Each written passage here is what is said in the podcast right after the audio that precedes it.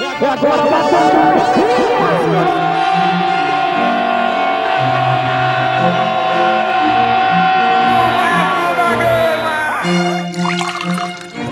Salve, salve amigo vascaíno, salve, salve amiga vascaína. Hoje é segunda-feira, 20 de maio de 2019 e está entrando no ar mais uma edição do Café com Vasco. Eu sou Bruno Guedes e estes são os destaques de hoje. Gigante da Colina volta a jogar mal e segue na lanterna do Brasileirão. Lucha reclama de falta de malandragem do time. Salve, salve galera! Alô, Cruz Maltino, Cruz Maltina. Que segunda-feira difícil, né? A gente chegou àquele ponto mais uma vez das nossas vidas que quando o Vasco joga estraga tudo, né? Às vezes você passa a semana inteira numa expectativa, numa vibe positiva. Era isso que aconteceu com o Vasco com a chegada do Vanderlei Luxemburgo, ao menos uma sinalização de melhora. Veio a derrota para o Santos, deu aquela baixada de novo no, na animação. Os dias foram passando, a possibilidade de um time diferente, tudo novo, a gente esquece as derrotas. E aí o Vasco foi enfrentar o Havaí e conseguiu empatar dentro de casa com um dos times mais fracos do Campeonato Brasileiro. Placar de 1 a 1. Vasco tem dois pontos, segue na lanterna do Campeonato Brasileiro. De seis pontos que disputou em São Januário, marcou um e vai ficando cada vez mais para trás na competição. O Vasco que tem pela frente agora o Fortaleza no próximo fim de semana. Olha o tamanho da pedreira. O Vasco vai pegar o Fortaleza no domingo no Estádio Castelão, também às 7 da noite. É o jogo para sair da zona de rebaixamento mais uma vez, né? Vasco que ontem mesmo com a vitória sobre o Havaí se manteria na zona de rebaixamento, mas ali com a mesma pontuação da Chapecoense, que é o primeiro time fora não saiu, vai enfrentar o Fortaleza de novo, desesperado para tentar sair da zona de rebaixamento.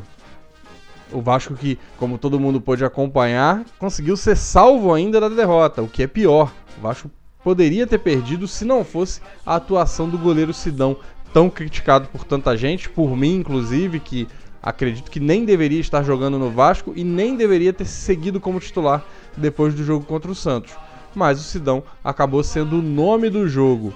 E para piorar, o Leandro Castan, que tinha aí um indicativo de que poderia voltar no fim de semana, ficou fora porque ainda não tem condições de atuar. Quer dizer, o Vasco todas as dificuldades do mundo para conseguir botar um time em campo e aí perde o zagueiro titular.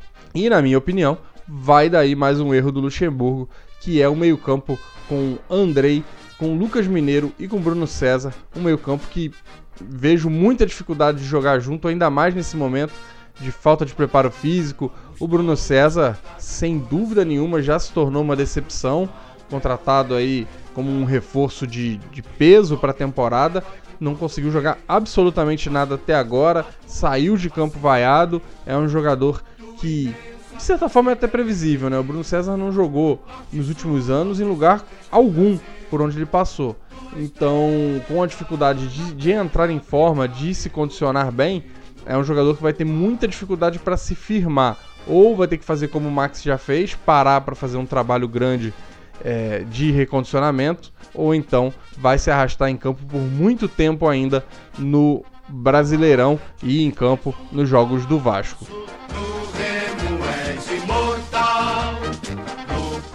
Depois do jogo, em entrevista coletiva, o Luxemburgo veio com alguns velhos papos de sempre, né? Que aí eu vou dizer que já começa a me incomodar.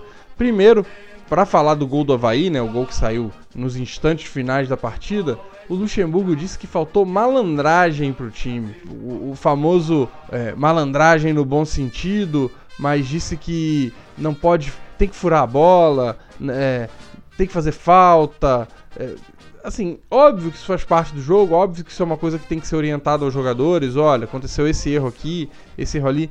Mas na hora da entrevista coletiva, primeiro que joga tudo, tudo na conta dos jogadores, né? E não pode, não pode ser assim. Não pode ser. O Vasco empatou por quê? Né? Por que, que o Vasco deixou o Havaí chegar? Que erro de posicionamento aconteceu? A gente viu uma marcação é, completamente atrapalhada na área. Esse papo de jogar na malandragem é muito velho, né? O Lucha falou algumas coisas, falou do ambiente de São Januário, já falou de momento difícil, já me senti ouvindo um pouco de que vem aí um, um, vai jogar na conta da política do Vasco, né? Como sempre, todos os técnicos que vêm passando pelo Vasco obtendo maus resultados gostam de colocar na conta da política, dizer que a oposição está atrapalhando, vai ter eleição, essas coisas. É, é, é, é um, um, discurso bem vazio, né? Falta, tá faltando trabalho. Inclusive o zagueiro Ricardo Graça falou isso depois do jogo, né? Tá na hora de falar menos, ouvir mais Está na hora de trabalhar. É isso que resta para o Vasco se quiser sair da zona de rebaixamento. E outra do Luxemburgo, né? Logo depois do jogo, ele que falou que a equipe lutou, que a equipe brigou muito, mas ele admitiu com a frase: a coisa não vai ser tão fácil. O a coisa não vai ser tão fácil dá uma impressão de que o técnico tinha um sentimento positivo, de que ia chegar com um bom e velho papo dele ia conseguir fazer o time já engrenar. Vamos lembrar que o Lucha poderia ter estreado contra o Santos no Pacaembu, optou por não estrear alegando é, compromissos pessoais. Muita gente jogou o papo de que pô, o Lucha está evitando perder para o Santos para não cair logo na estreia com uma derrota. E deixou, quem sabe pensando que o Havaí em casa, time motivado, tá aí. Lucha conseguiu estrear sem vencer o Havaí pelo Campeonato Brasileiro. E lembrando que depois de enfrentar o Fortaleza dentro de, é, lá no Castelão, jogo complicadíssimo, o Vasco volta para o Rio, pega o Botafogo, que não é nada, não é nada, vem fazendo um campeonato brasileiro bom e é um time muito brigador, corre muito. Depois pega o Inter em São Januário, uma das principais equipes do, do brasileiro hoje, para depois, antes da Copa América, encarar o Ceará em casa. O Ceará ganhou ontem do Grêmio lá em Fortaleza.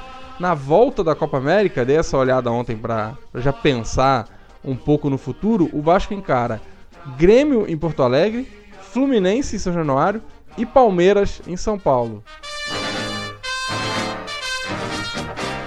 A gente vai ficando por aqui nessa, nessa edição mais expressa do Café com Vasco, numa segunda-feira de cabeça inchada para os, para os Cruz Maltinos. Mas vamos que vamos, vamos seguir a semana seguindo torcendo pela recuperação do gigante da colina, beleza? Essa foi a edição número 59 do Café com Vasco nessa segunda-feira, 20 de maio de 2019. Esperamos que você tenha gostado. Um abraço e até amanhã.